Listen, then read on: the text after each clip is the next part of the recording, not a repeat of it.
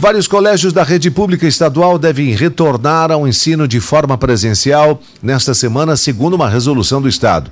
Mas aqui em Cascavel, já houve instituição que retornou ainda no mês passado com atividades extracurriculares. Um desses colégios é o Estadual Francisco Lima da Silva, que recomeçou a atender alunos presencialmente no último dia 21 de outubro. Diretora da escola, Silmar Pascoli, explica qual critério para a escolha dos alunos e quais cuidados estão sendo tomados. Nós chamamos os alunos que têm mais necessidades ou aqueles que os pais têm dito que têm ficado muito sozinhos em casa e aí a gente tem convocado em torno de 30 alunos por dia. A gente distribui esses por, por período, 30 alunos por período. Nós distribuímos esses alunos em quatro salas com quatro professores que atendem tirando as dúvidas desses alunos. Então o aluno ele faz a atividade, mas ele ficou com uma determinada dúvida naquele conteúdo. Aí o professor explica aquele conteúdo tirando a dúvida daquele aquele conteúdo para o aluno.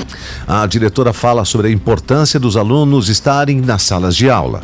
Nós precisamos dos alunos, os alunos precisam de nós, a escola é o aluno dentro da escola, né? Então isso tem sido muito positivo. Nós temos visto assim que a energia que eles têm trazido para nós tem feito muito bem.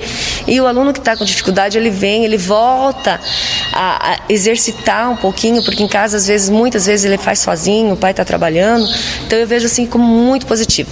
Eu penso assim que seria de extrema importância que a gente pudesse trazer mais alunos, é, porque para eles e para nós isso tem sido fundamental para que a educação aconteça com um pouquinho de qualidade. É, a limpeza virou prioridade. Os funcionários são divididos para fazer a higienização das salas e também dos espaços abertos.